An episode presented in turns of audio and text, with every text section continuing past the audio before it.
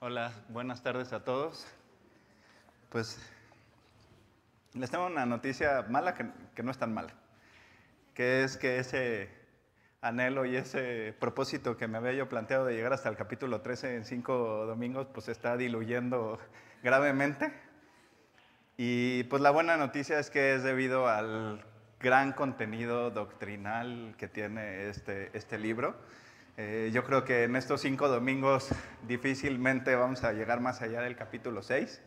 Espero en algún momento, en un futuro no muy lejano, poder, poder seguir con este estudio y concluir hasta el capítulo 16, pero pues la verdad es que eh, creo que me quise ver un poquito ambicioso, pero, pero creo que es mejor tomarlo con calma.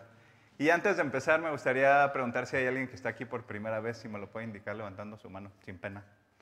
Bienvenidos, bienvenidos, bienvenidos. ¿Alguien más? Bienvenida, bienvenidos. Y bueno, también quiero darle la bienvenida a la gente que está en internet. Eh, la semana pasada, eh, Jesús Cruz, no tengo el gusto de conocerte, Jesús, no sé si estés conectado, me gustaría después poderte conocer pero dejó este mensaje mientras estábamos en la, mientras estaba la transmisión que dice, buen día Beto, estamos toda mi familia, somos 85. Escuchando y viendo aquí en mi casa tu prédica, nos gusta muchísimo cómo hablas de nuestro Dios, tienes nuestro amor, muchas bendiciones, gracias y saludos a Oscar. Pues gracias a Jesús, a toda su familia.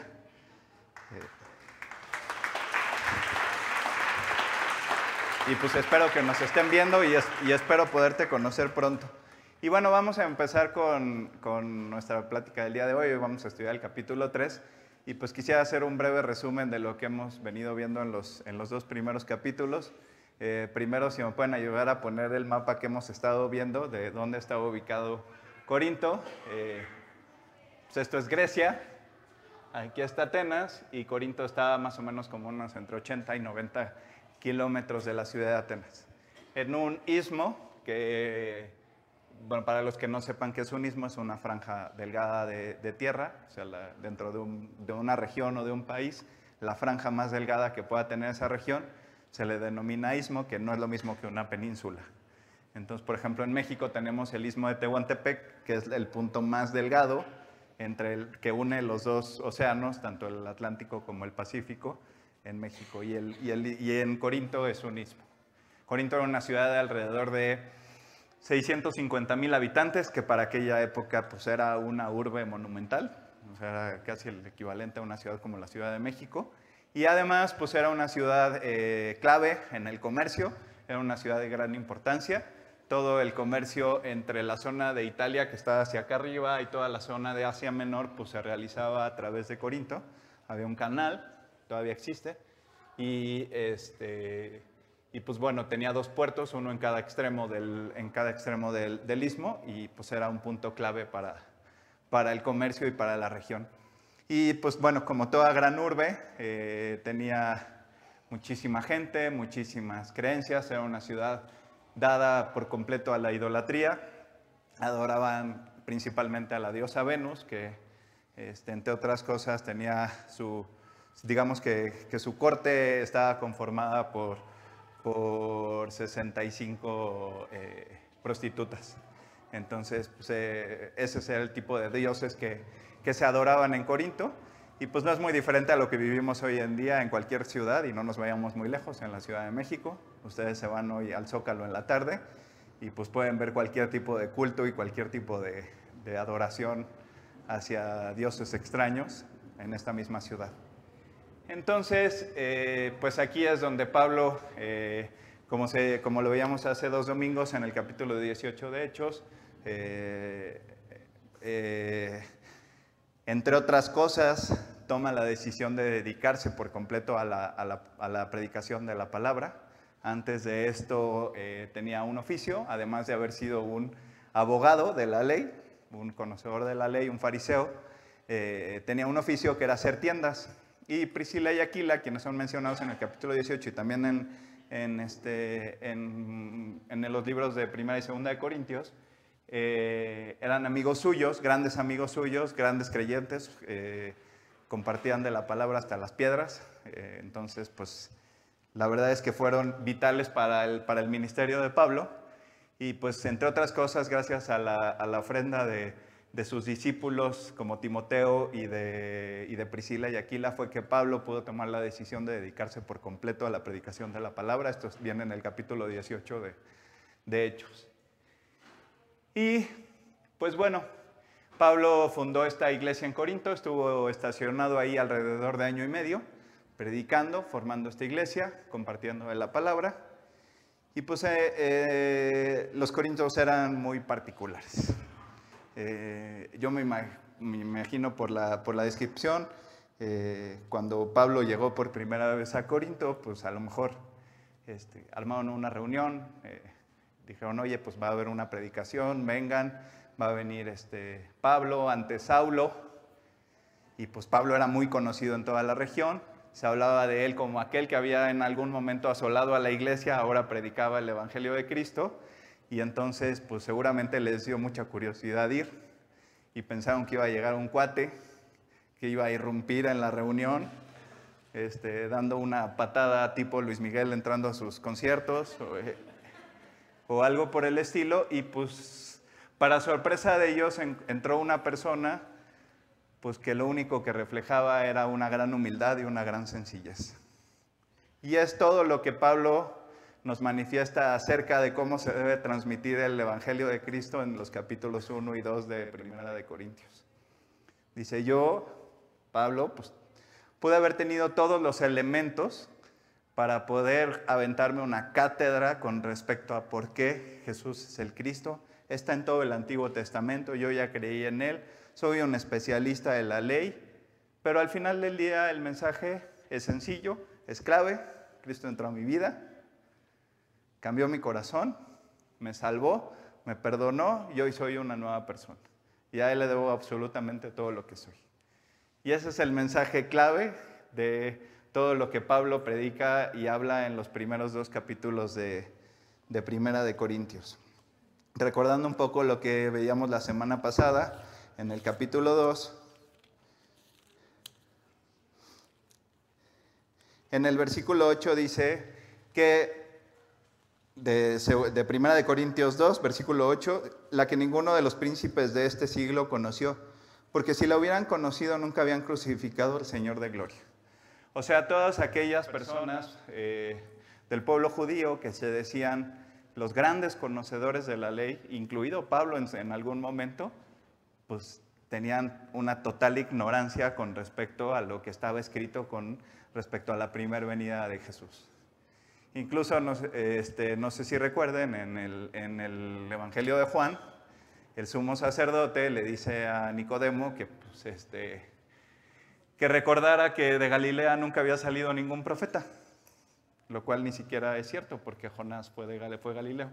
Entonces, eh, los que se decían los grandes conocedores de la ley, los grandes conocedores de la palabra, en el momento en el que llegó Cristo fueron unos totales ignorantes con respecto a lo que había, al, plan de la primera venida de Jesús.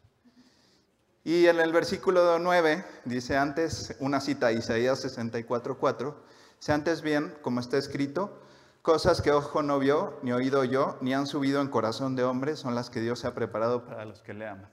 Y esto no refiriéndose en ningún sentido a el cielo, ni a lo que vamos a vivir todos los que hemos invitado a Cristo al corazón el día que cambiemos de, residencia, sino a lo que podemos vivir de este lado del cielo. Eh, les comentaba yo como parte de mi testimonio eh, las experiencias que he tenido como antes de recibir a Cristo y durante y todo fue un proceso. Eh, pues yo nunca me imaginé tener una familia como la que tengo ahora, ni mucho menos me imaginé poder estar parado aquí algún día predicando la palabra de Dios. Y esas son las cosas que ojo no vio ni oído yo y que son las que Dios tiene preparado para, para los hombres. Y, y, refuerza el punto de la locura de la cruz comentado en el capítulo, en el capítulo 1, en el cual eh, pues las cosas que quienes hemos invitado a Cristo al corazón pues parecen locura para, para, para, para quienes no, quienes aún no toman esta decisión. Y pues a qué me refiero con la locura, si tú estás este, aquí por primera vez y escuchaste la alabanza y pues nos viste a algunos cantando derramando incluso alguna lágrima con las canciones, eh, levantando las manos, pues no, no estamos locos. No estamos locos, estamos alabando al Dios que nos salvó, que dio su vida por nosotros y que hemos reconocido que murió en la cruz y derramó hasta la última gota de su sangre por nosotros. Y, y, esa es la locura, la locura de la cruz, que para el mundo es locura, pero para nosotros es sensatez, como, lo, como, como Pablo lo afirma tanto. Y pues bueno, ya entrando en, en materia, en el capítulo 3, eh, la verdad es que Pablo durante los dos primeros capítulos, yo les decía hace dos domingos, que a mí me gusta mucho mi trabajo, yo trabajo en el mundo corporativo, y pues hay mucha, siempre mucho refuerzo con respecto a los temas de liderazgo. Yo en mi equipo tengo 14 personas, entonces pues es un equipo bastante amplio y afortunadamente recibo mucha capacitación con respecto a manejo y gestión de equipos, este, liderazgo y retroalimentación. Y uno de los puntos claves de la retroalimentación es que cuando tú vas a darle retroalimentación a alguien, o sea, o te lo vas a poner como chancla en términos más coloquiales, tienes que empezar resaltando las cosas buenas. Y así es como Pablo empieza la carta de los Corintios en, el primer capítulo y después pues va enfocándose poco a poco más en el punto central que es la amonestación hacia la iglesia y a todo lo que la iglesia de Corinto está haciendo. Refuerza algunos puntos. Desde el capítulo 1 les dice que hay divisiones entre ellos, que se ha enterado por los de la familia de Chloe que, que debe de haber sido este, un grupo de creyentes de la misma familia, a lo mejor como la de Jesús, que eran 85. Este, y entonces ese grupo le dijo a Pablo en algún momento con alguna nota, dice, oye, pues esto medio se está saliendo de control. Y pues ¿por qué se está saliendo de control? Porque pues el pobre de Apolo se quiere llegar a la predicación y pues tiene sentados de un lado a los que dicen que pues, están de acuerdo con cómo predica él, pero tiene de otro lado los que pues lo ven con mucho escepticismo porque pues dicen que yo soy de Pablo y están del otro lado los que dicen, no, ni de Pablo ni de Apolos, yo de Pedro. Y están los, los, peores de todos, los que dicen, no, hombre, yo ni de Pablo, ni de Apolos, ni de Pedro. Yo soy de Jesús. Los que se suben al ladrillo y se marean. ni de hombres ni de nada. Y entonces, eh, hoy en día, muchos de los errores doctrinales de eh, las congregaciones que, que se denominan cristianas es que pues escucharás hoy 2000 18 años después de, la venida de, Cristo, eh, pues escucharás que de repente te pueden entregar una, carta de, una tarjeta de presentación que dice, es fulanito de tal, apóstol, o fulanito de tal, profeta. Y pues según la palabra de Dios, el gran requisito para haber sido apóstol es que tuviste que haber sido llamado y testigo de la resurrección de Cristo y haber sido llamado directamente por Jesús. De ahí en adelante, todos los medios que a lo largo de la historia Dios ha usado para compartir su palabra, somos nosotros, medios humanos, que hemos eh, querido transmitir el mensaje de la salvación a lo, largo, a lo largo de los siglos. Los apóstoles, el último que fue como de rebote, fue Pablo, que ni siquiera forma parte del grupo de los doce. Eh, y que fue el último que fue llamado directamente por, directamente por Jesús. Ahí se cerró el apostolado. Entonces, pues la carta de, a los, de Primera a los Corintios es una carta rica en doctrina porque, eh, entre otras cosas, aclara todo este tipo de cosas acerca de los dones y acerca de los ministerios que cada uno tiene. Y entonces, pues aquí empiezan las amonestaciones a la iglesia de Corinto. A la iglesia de Corinto, desafortunadamente, a lo largo de la historia, y pues no es casualidad, porque son cartas que Pablo escribió inspirado por el Espíritu Santo y por eso están hoy en la Biblia y a lo largo de la historia han servido para amonestar a las iglesias y para corregir aspectos equivocados doctrinales y del comportamiento de los integrantes de la iglesia, que somos cada uno de los que hemos invitado a Cristo al corazón, que no tienen nada que ver con una edificación o con una construcción física. Sin embargo, desafortunadamente, pues para la iglesia de Corinto no funcionó y la iglesia de Corinto este, eh, fracasó y en algún momento de la historia desapareció. Y dice, vamos a leer el, del versículo 1 y 2 de 1 de Corintios, se abren sus Biblias en 1 de Corintios 1, capítulo 3. Dice el apóstol Pablo, de manera que yo, hermanos, no pude hablaros como espirituales, sino como a carnales, como a niños en Cristo. Os di a beber leche y no vianda, porque aún no erais capaces ni sois capaces todavía. Y pues bueno, eh, yo tengo dos hijos, Matías y Sebastián, uno tiene cinco, el otro tiene tres, y pues ayer fue su primer partido de fútbol de los dos, juegan en el mismo equipo. Y le decía yo a Silvana, mi esposa, que regresando, yo desafortunadamente no pude ir, pero llegamos a la casa al mismo tiempo. Y pues cuando veía yo a Matías bajarse del coche y todo, ya con su vestido de futbolista y caminar, se mete las manos a la bolsa, y como un niño. O sea, ya dejó de ser un bebé. Ya tiene comportamiento, ya, tiene, ya se mueve como un niño. Y pues bueno, también, y, no así Sebastián, quien tiene tres años y pues todavía está como entre azul y buenas noches, ¿no? Todavía está como entre bebé y que, y que va para ser niño, pero pues entre más chiquito, más bebé. Y dices, pues un bebé que llora, que no lo puedes controlar, que se hace del baño a cualquier hora, que todo el día quiere comer, que todo el día quiere dormir, pues está padre, ¿no? O sea, vivir la experiencia, este, eh, como padre, pues es una experiencia inolvidable y, qué bueno que ya pasó. Entonces, este, pero pues imagínate ver a un adulto comportarse de esa forma.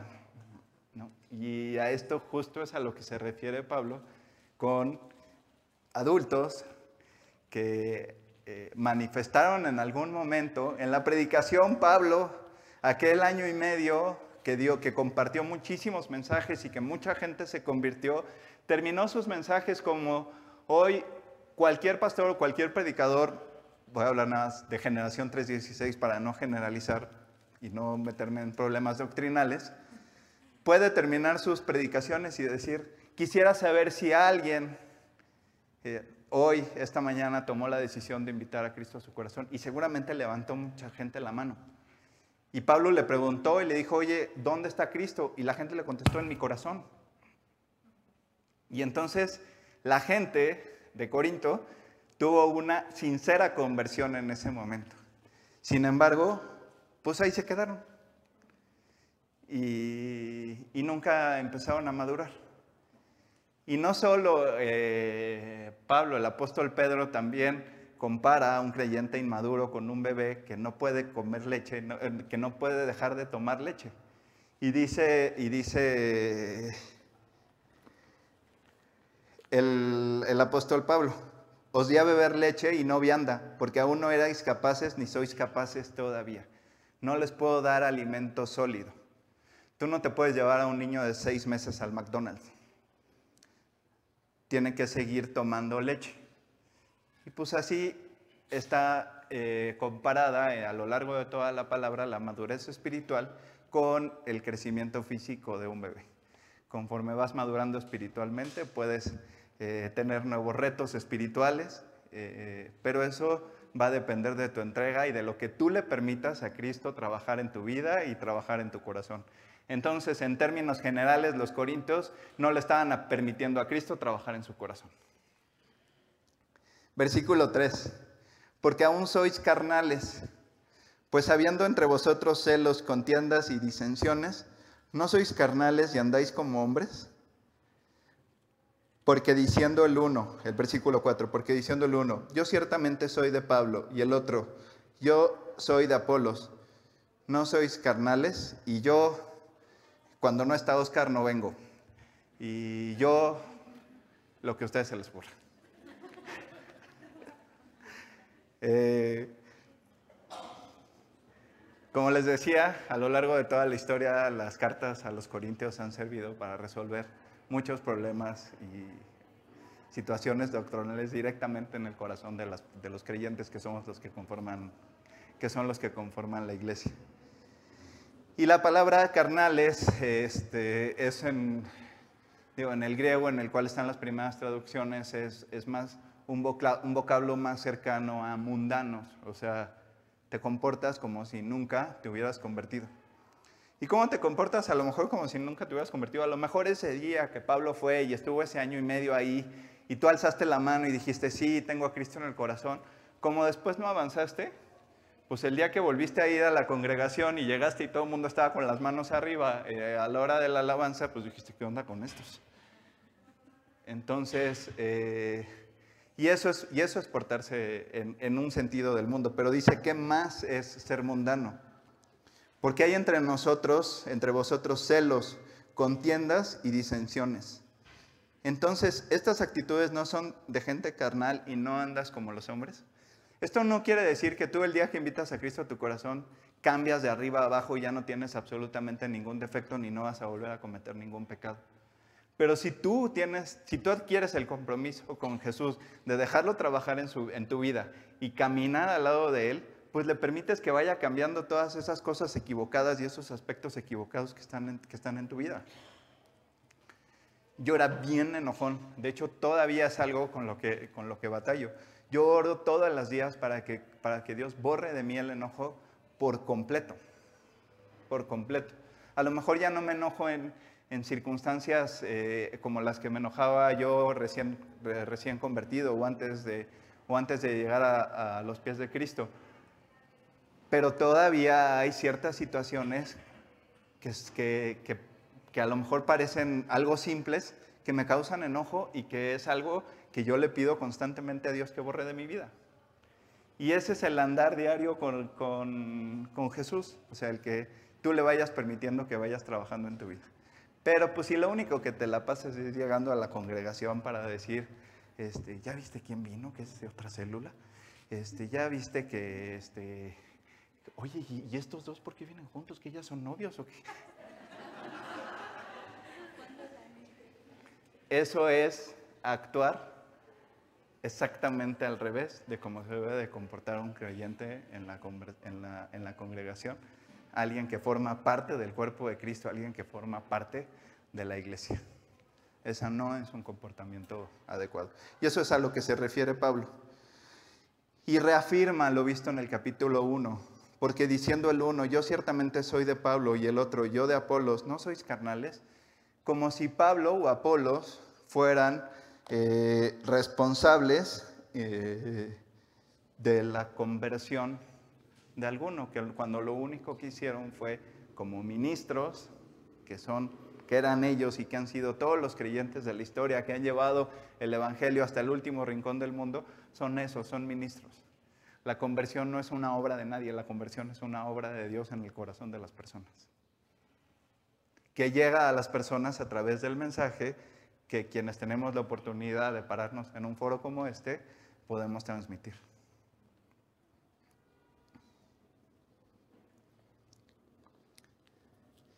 Formar partidos o tener preferidos es una actitud del mundo en torno a políticos, equipos de fútbol, personalidades, actores, actrices, pero no es un comportamiento propio de la Iglesia de Dios. Versículo 5 al 7. ¿Qué pues es Pablo y qué es Apolos? Servidores por medio de los cuales habéis creído, y eso según lo que cada uno concedió el Señor. Yo planté, Apolos regó, pero el crecimiento lo ha dado Dios. Así que ni el que planta es algo, ni el que riega, sino Dios que da el crecimiento. Y, y la verdad es que ayer eh, que estaba yo preparando el mensaje, cuando, cuando en específico eh, estudiaba el versículo 5, me fui para atrás en cómo, cómo está redactado. Fíjense que dice qué es Pablo y qué es Apolos. No dice quién es Pablo y quién es Apolos. Porque decir, si, el, si dijera quién estuviera enfocado en la personalidad y no en el trabajo o en el ministerio o en, o en, o en lo que para lo que está usada la persona. Entonces, eh, hoy vivimos una serie de doctrinas equivocadas por todo el mundo que, que, ponen la atención en la persona. Entonces te dicen que tal persona es este, profeta y que de ahí se le y se le cayeron unos pelos de la barba y entonces este, él es quien trae el mensaje. Y él es quien Tú tienes que poner una figura de él en tu casa para que te vaya bien.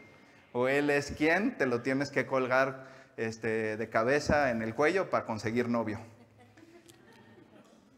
Y esas son todos los mensajes equivocados doctrinales de una mala interpretación de la palabra a lo largo de la historia.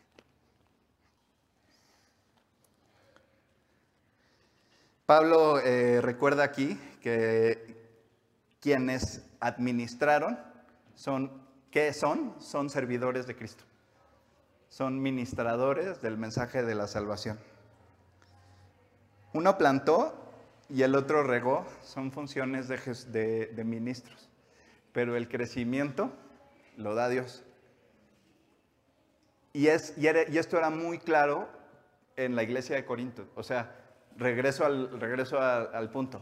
Pablo llegó, dio una predicación, hizo campañas, hizo su es real en Corinto, eh, en, en, sus debidas proporciones seguramente, y hubo mucha gente que levantó la mano y dijo, sí, yo recibí hoy a Cristo en mi corazón, pero nunca crecieron, a pesar de que Apolos regó. ¿Por qué? Porque nunca le dejaron a Cristo trabajar en su vida y posiblemente siguieron yendo todos los domingos a las predicaciones de Apolos, pero nunca le permitieron a, Dios seguir trabajando en su corazón. Versículos 8 y 9. Y el que planta y el que riega son una misma cosa, aunque cada uno recibirá su recompensa conforme a su labor. Porque nosotros somos colaboradores de Cristo colaboradores de Dios y vosotros sois labranza de Dios, edificio de Dios. Y bueno, aquí hay algunos aspectos importantes. Uno es constantemente a lo largo de todo el, de todo el Nuevo Testamento se hacen alusiones al tribunal de Cristo. ¿Qué es el tribunal de Cristo? Pues es el lugar en donde algún día todos los quienes invitamos a Cristo a nuestro corazón, de este lado del cielo, vamos a comparecer delante, delante, delante de Él. Y entonces Él nos va a preguntar qué fue lo que hicimos con esos talentos o con esos dones que Él nos dio y cómo, y cómo aprovechamos y qué tan cercanos caminamos a Cristo el tiempo que, que tuvimos en, en, este lado del cielo. Y entonces eh, el versículo 8 menciona que cada uno recibirá eh, recompensa con respecto a su labor y es qué hicimos con nuestra vida y qué hicimos con nuestro ministerio. A ver, no es que todos tengan que el día de mañana decirme, oye, Beto, ¿qué te parece si el domingo el mensaje lo doy yo? Y ya pues, el siguiente alguien más y ya luego ya regresa Oscar. No, no se trata de eso. Cada quien tiene una función, desde el de que acomoda las sillas hasta el que les da la bienvenida, quienes hacen la limpieza, todos forman parte de algo que no podría ocurrir si cada uno de ustedes quienes participan en el ministerio no hiciera, no hiciera cada uno su parte. Y conforme al, a la sinceridad y al corazón con el cual llevaron a cabo su ministerio, es conforme a lo que, a lo que van a recibir su recompensa. Y aquí cambia Pablo la metáfora y entonces deja la metáfora de la planta y el agua y la siembra y cambia la metáfora por completo y le llama edificio de Dios, que son las últimas tres palabras del versículo 9. Y el versículo 10 dice, conforme a la gracia de Dios que me ha sido dada, yo como perito arquitecto puse el fundamento y otro edifica encima, pero cada uno mire cómo sobreedifica. Y entonces, pues yo he tenido la oportunidad, les platicaba la semana pasada en mi trabajo, de convivir mucho tanto con arquitectos como con constructores y con ingenieros calculistas y todo eso. Y sobre todo los ingenieros calculistas son, son muy, muy particulares porque sufren una cantidad de frustraciones cuando llegan y ven lo que los constructores ejecutaron eh, con respecto al supuesto proyecto que estaban siguiendo. Y lo mismo les pasa a los arquitectos. Pero el arquitecto se dedica a dibujar, a crear, a generar ideas y a cumplir con los requisitos del cliente. Y luego llega con el ingeniero estructurista o calculista y pues él dice, le necesitas poner zapatas de este tamaño o excavar a cierta profundidad para que no se te vaya a caer el edificio. Y pues luego todos llegan con sus planos y sus proyectos con el constructor y le dice, pues órale, hazlo conforme a, conforme a lo que ahí está escrito. Y pues eso no siempre ocurre, ocurre tan al pie de la letra como debieran. Espero que no haya nadie aquí constructor, o igual es. Versículos 11 al 15. Porque nadie puede poner otro fundamento que el que está puesto, el cual es Jesucristo. Y si sobre este fundamento alguno edificare oro, plata, piedras preciosas, madera, heno o jarasca, la obra de cada uno se hará manifiesta, porque el día la declarará, pues por fuego será revelada y la obra de, de cada uno cual sea, el fuego la probará. Si permaneciere la obra de alguno que sobreedificó, recibirá recompensa. Si la obra de alguno se quemare, él sufrirá pérdida, si bien él mismo será salvo, aunque así como por fuego. Y entonces, eh, como les decía, cambiando la metáfora y llevándola ahora hacia la construcción, pues no es lo mismo que tú pongas en un fundamento eh, y los, el fundamento sobre cuál pongas tu vida en una analogía es sobre una piedra preciosa que sobre hojarasca. Entonces, son materiales que pues este, nada más acércale una flamita a la hojarasca y pues vas a ver lo que pasa.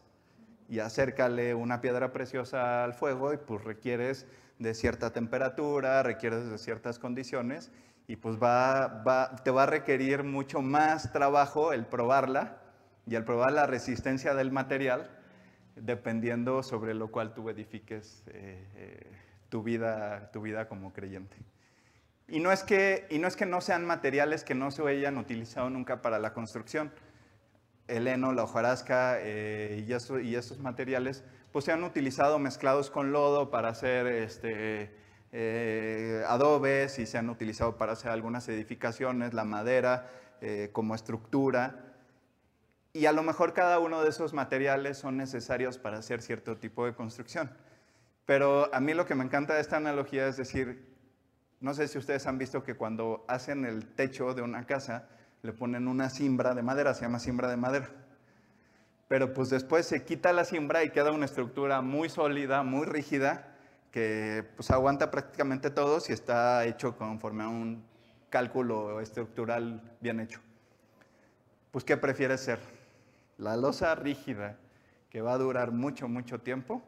o la madera que solamente te sostuvo un rato el concreto mientras este, se secó y después la quitan, la desechan o la queman o pasa cualquier cosa con, con ella. Entonces, es, es, el fundamento sobre el cual quieras edificar tu, tu vida. Y después vienen dos versículos que a mí en mis primeros eh, meses, y bueno, quisiera hacer dos referencias. Eh, Efesios 2.20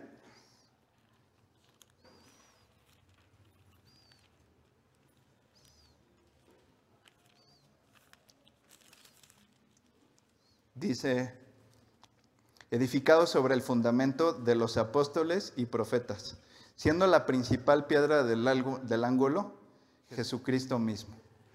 ¿Qué hacen algunas doctrinas y algunas religiones? Pues poner todos al mismo nivel, como si fuera un organigrama horizontal y pues Jesús al nivel de este, apóstoles, profetas, predicadores y, y, todo lo mismo, como si, como si existiera alguna deidad en esas personalidades.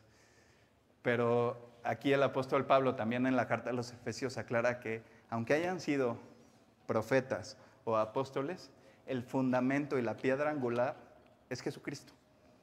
No hay otro, como dice, como dice el apóstol Pedro, porque no hay ningún otro nombre dado a los hombres en el que podamos ser salvos que no sea Jesús. Y la otra eh, referencia está en Primera de Pedro 2, del 6 al, del 6 al 8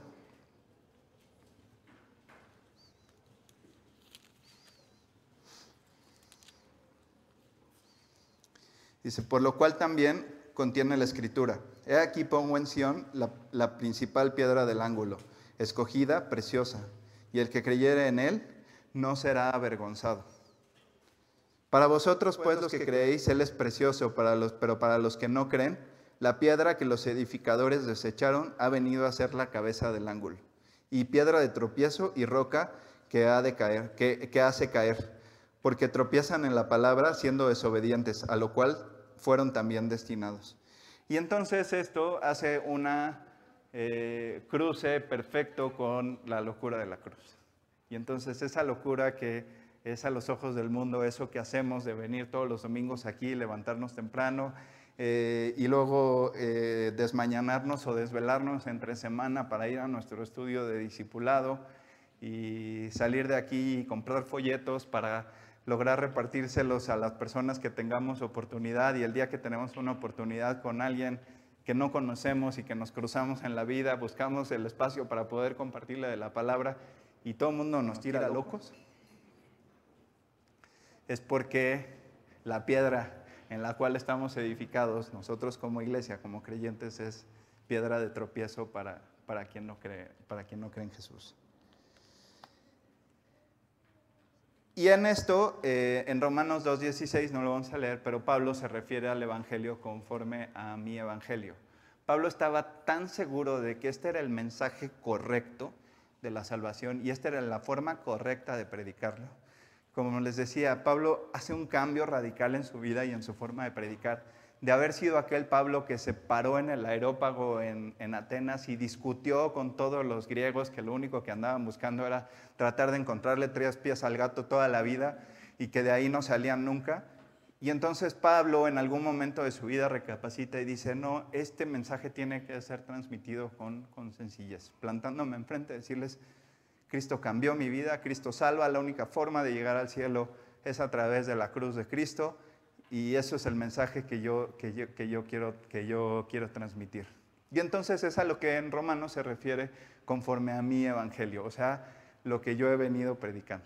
Y, y, tiene tanta seguridad de que está predicando el mensaje correcto, tan doctrinalmente correcto, que dice, hasta si un ángel baja y les dice una cosa diferente a la que yo les estoy diciendo, sea anatema, o sea, sea maldito. Porque este es el único mensaje de la salvación y para esto vino Cristo, para morir por ti, para morir por mí y para que tú le abras la puerta de tu corazón y entonces Él pueda entrar, cambiar tu vida y darte la salvación.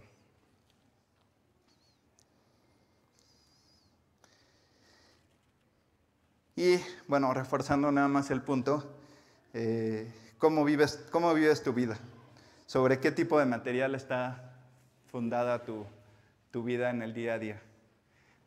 De aquí sales y pues tu, tu relación con tu familia, tu relación con tus compañeros de trabajo, con el resto de tus familiares, eh, lo que ven en ti, que manifestaste en algún momento eh, ser un creyente, haber invitado a Cristo a tu corazón, ¿está fundamentado sobre una piedra preciosa o, está, o se quema con cualquier cosita?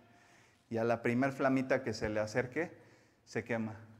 Y esto no tiene nada que ver con que tú salgas de aquí y digas, no, no, no, yo tengo bien fundada mi vida en Cristo porque yo voy a salir de aquí, voy a poner un versículo en Facebook o en Instagram o en lo que tú quieras. Y este, eso, eso no es tener un correcto fundamento. Versículos 16 y 17.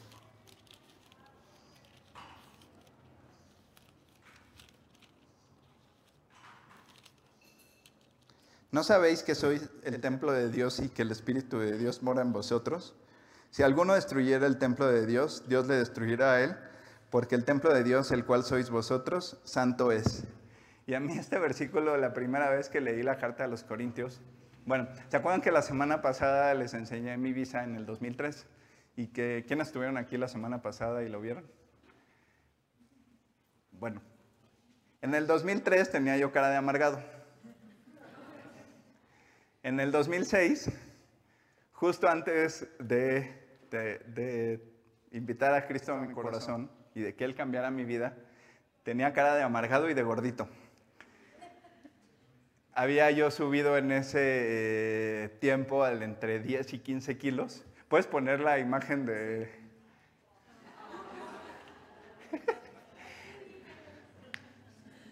Tenía yo 23 años, hoy tengo 36. Afortunadamente ya se venció, entonces ya no la tengo que usar, ya está destruida, pero...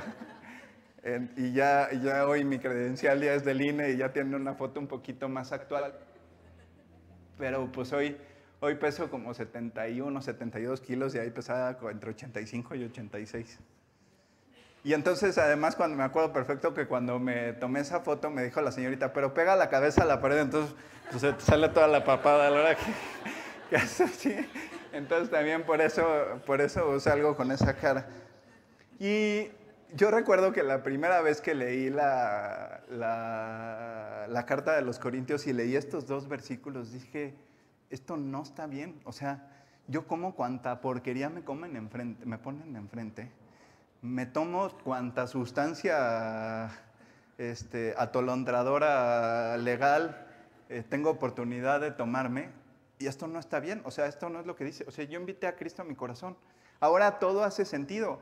Porque a mí, honestamente, nunca me hizo sentido entrar a lugares donde te decían que sea la casa de Dios y entrabas y pues se sentía todo frío y sentías este, hasta un poco de miedo. Y ahora, a mí, para mí todo hacía sentido el pensar que Cristo vivía en mi corazón y que ese era el plan que había tenido y, que lo, y el propósito por el cual Él había venido a este mundo a morir y a derramar su última gota de sangre. Entonces yo dije, pues algo tengo que hacer. Y entonces eh, Cristo cambió mi vida, dejé los vicios, dejé muchas cosas eh, equivocadas de mi vida y me puse a hacer ejercicio. Y esto no quiere decir, no me malinterpreten, esto no quiere decir tampoco que, que tengas que andar este, perifolladísimo y, invertirle mucho más de lo que puedes invertir a tu, a tu ropa. Ni, no, no se trata de eso. Se trata de, que seamos conscientes de que somos el templo de Dios y Él vive en tu corazón. Y pues Él requiere un, hogar digno en donde vivir. O sea, si tú tienes una casa, tienes una propiedad, o por ejemplo yo en mi trabajo que, que lo principal tiene que ver con el mantenimiento de edificios, eh, pues lo limpias, lo pintas, mantienes bien los equipos, les das un mantenimiento y todo eso y haces lo necesario pues para que esa edificación se mantenga de la forma apropiada y además pues dure lo más que se pueda. Y eso no es nada diferente a lo que debemos hacer con, con, el templo de Cristo, el cual son cada uno de los que han invitado a, Jesús a su corazón. Y la, y la iglesia no tiene absolutamente nada que ver con una edificación física. Este es un lugar en el que nos reunimos, que está muy bien ubicado, que, que quedó muy bonito después de los, de los arreglos que se le hicieron hace ya casi tres años. Pero no tiene nada que ver con que esto sea la iglesia. La iglesia la conforman cada uno de los creyentes sinceros que le permiten día a día trabajar a Cristo en su corazón. Eh, y hoy están aquí. Eso es, lo que, eso es lo que conforma la iglesia y es lo que conforma el cuerpo de Cristo.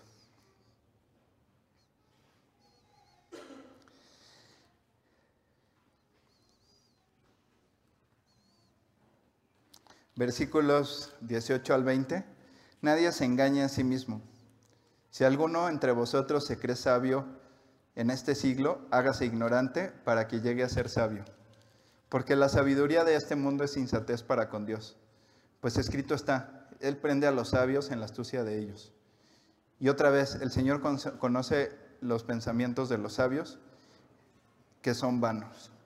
Y el vocablo griego utilizado en el versículo 19 para eh, la palabra mundo es un vocablo que se llama aion, A, I, O, acento en la O, N, que significa pasajero, efímero y de las modas culturales humanas.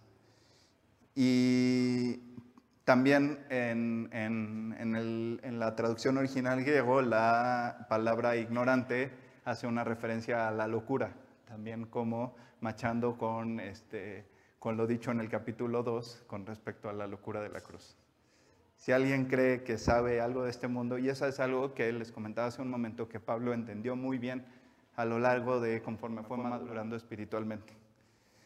Alguna vez lo platicamos aquí cuando, cuando hablábamos de Marcos, que pues Pablo, no, Pablo no se puso a hacer sus viajes misioneros ni a establecer iglesias al otro día de que se le apareció Cristo en el camino a Damasco. Pasaron alrededor de 12 a 13 años para que Pablo empezara su ministerio. Sea, tuvo un proceso de aprendizaje y un proceso de, madurez, que eso no quiere decir que sea un estándar, que tú tengas que tener 12 o 13 años. Hay gente que tiene 25 años en Cristo y que pues, hay gente que tiene 5 y que le da tres vueltas en cuanto a, la madurez espiritual. Entonces, eh, pero pues aquel Pablo que conocía la Biblia de arriba a abajo y el Antiguo Testamento de arriba a abajo, entiende esto, que, pues, la que, que, en, los términos en los cuales él conocía el Antiguo Testamento eran sabiduría del mundo. Él conocía la ley como una sabiduría del mundo, como una sabiduría religiosa. y que lo único que necesitaba es pararse enfrente de la gente, sencillo, humilde, como les decía, él no entró pateando la puerta ni pegando de brincos al escenario, sino entró. Eh, el aspecto de Pablo físicamente ni siquiera era muy agradable. Habla en, la, en Segunda de Corintios sobre un aguijón de la carne que tenía, que era una, una cosa en los ojos que, que, hacía que su apariencia física eh, no fuera precisamente eh, lo más agradable. Y aún así, él podía llevar el mensaje del Evangelio hasta el último rincón del mundo, sencillo y humilde como, como él decía, y, y predicando el Evangelio correcto, que es Cristo vino a morir por ti, a morir por mí, a dar su vida en la cruz, para que tú no tuvieras que pagar lo que has hecho mal. Y les voy a pedir a los del worship si pueden pasar. Y en estos eh, versículos, bueno, en el versículo 20 y en el versículo 19 hace dos referencias, las tienen en, su, en sus Biblias. El versículo 19 a Job 5.13.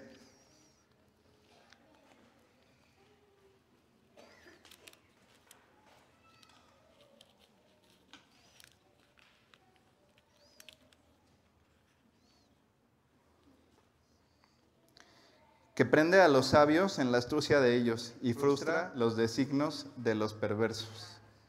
Y el Salmo 94, 11.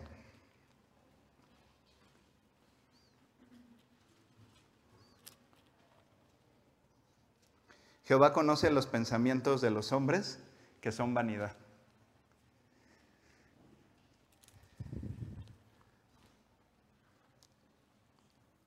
Versículos 21 al 23. Así que ninguno se gloríe en los hombres, porque todo es vuestro.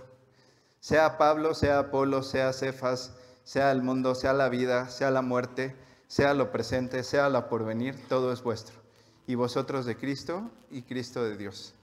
Y todo es vuestro porque quienes hemos invitado a Cristo al corazón somos coherederos de Dios, coherederos de Cristo, eh, el creador de todo, lo que ves. Y esa es nuestra coherencia con, con, con Cristo. No es buena la jactancia, como lo vamos a ver un poco más adelante, un poco de levadura leuda toda la masa. Jactarse como de un líder religioso, como si fuera el líder de un partido político, o como si hubiera algún tipo de deidad en la, persona o de poder en él. Y por eso vuelve a mencionar a todos aquellos personajes que a lo largo de los tres capítulos ha venido mencionando y ha venido reafirmando tanto. Todo lo que Dios dice en su palabra es en serio, pero cuando lo dice dos o tres veces es porque de veras hay que poner atención en esto. Y Pablo refuerza mucho, mucho el punto. A ver, Dios me puso como discípulo de Oscar Sotres y como mi pastor. Y Dios puso en el corazón de Oscar que yo pudiera estar aquí hoy sustituyéndolo mientras él está en el viaje. A mí no me puso ninguna persona aquí, a Oscar no lo puso ninguna persona aquí, nos puso Cristo.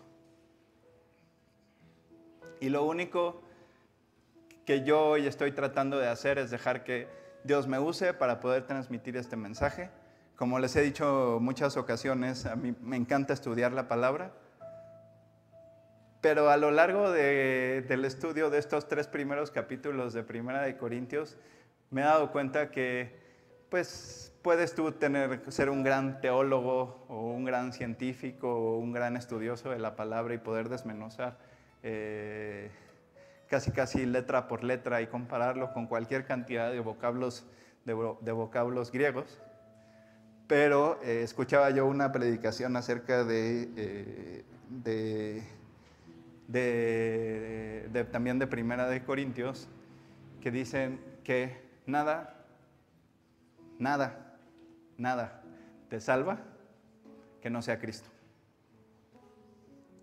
Y el vocablo griego de nada significa nada. Entonces no hay absolutamente nada que sea diferente al mensaje que se viene predicando desde que Pablo fue misionero hasta lo que hacemos hoy en día. con muchos más elementos porque tenemos la Biblia y la palabra de Dios completa, pero tenemos un Dios que cambia las vidas. No es un Dios que adelgaza, es un Dios que cambia los corazones y es un Dios que te permite tener una nueva vida y que te permite tener la seguridad de que el día que cambies de residencia, ¿y a qué me refiero con cambiar de residencia? Ya no estar de este lado del cielo, puedas abrir los ojos en la presencia de Dios. Y a todos nosotros que ya tenemos la seguridad de tener a Cristo en el corazón, pues el mensaje es claro. Sobre qué vas a edificar el resto de tu vida y sobre qué fundamento vas a poner todos tus pasos de ahora en adelante. Sobre heno, hojarasca y cualquier otro material que se quema con nada más acercarle la flamita, o sobre oro, sobre piedras preciosas, sobre una roca sólida. ¿Qué vas a edificar encima de la roca que, eh, que es el fundamento principal, que es, que es Jesús? Voy a terminar haciendo una oración. Eh, como les decía hace un momento, no es, no es un Dios que adelgaza, es un Dios que cambia las vidas. Mi vida cambió. Yo puedo cambiar el aspecto de mi rostro porque hoy Jesús está en mi corazón y hoy yo no soy perfecto, yo tengo que seguir caminando al lado de Cristo para que pueda seguir cambiando los aspectos equivocados de mi vida que siguen existiendo y que seguirán existiendo hasta el momento en el que se alcance la perfección y la perfección solamente se va a alcanzar el día que estemos en la presencia de Dios. Entonces, no es locura lo que tú viste entrando aquí con la gente alzando los brazos y derramando alguna lágrima, no es locura, es la salvación es el hecho de que Cristo mora en el corazón de esa persona que viste con los brazos arriba, que tiene una vida nueva y que a través de la alabanza quiere manifestarle, que quiere entregarle toda, toda su vida y que Dios pueda hacer su voluntad en él. Si esta mañana tú quieres invitar a Cristo a tu corazón, quieres entregarle tu vida, quieres aceptar el perdón que Él eh, te dio en la cruz, lo único que tienes que hacer es seguirme en esta oración. Yo la voy a repetir, no tienes que repetir nada en voz alta. Solamente repite en tu corazón estas palabras. Dios, gracias por esta mañana. Gracias por explicarme que tú enviaste a tu Hijo Jesús a morir por mí. Te pido perdón. Acepto el pago que Cristo hizo por mí en la cruz. Te pido que entres a mi vida.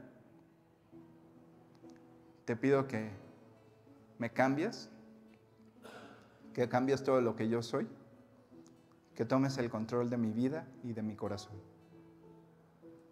Te doy las gracias y te pido esto en el nombre de Jesús. Amén.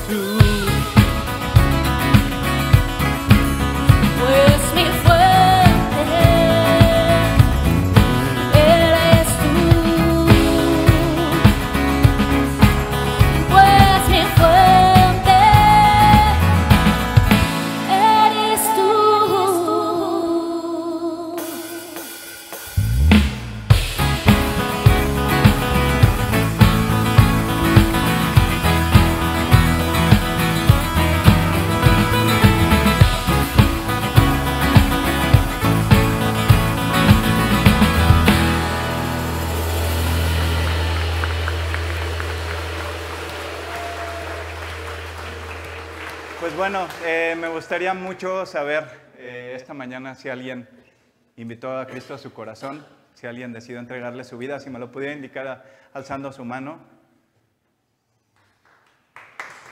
Gracias a Dios, gracias a Dios.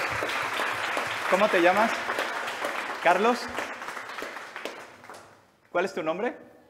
Natalia. Carlos, Natalia, no sé si hay alguien más. ¿Cuál es tu nombre? Alejandra. Quiero un poquito más adelante en la Biblia, ahorita les tenemos un regalo muy especial a ustedes y un poquito más adelante en la Biblia, en, el- en la segunda carta a los Corintios, en el capítulo 5 dice esto. De modo que si alguno está en Cristo, nueva criatura es. Las cosas viejas pasaron, he aquí, todas son hechas nuevas. Tenemos un regalo muy especial para ustedes, por favor no se vayan y gracias a Dios que Dios los bendiga.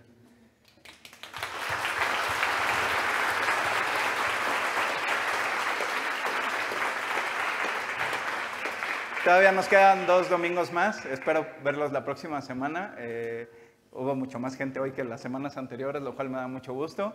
Eh, y bueno, eh, quiero recordarles que este lugar es de ustedes, es para ustedes y, y que sus aportaciones hacen que podamos tener, tener este lugar. Entonces, que Dios los bendiga, que tengan una excelente semana y nos vemos el próximo domingo. Vamos a seguir cantando.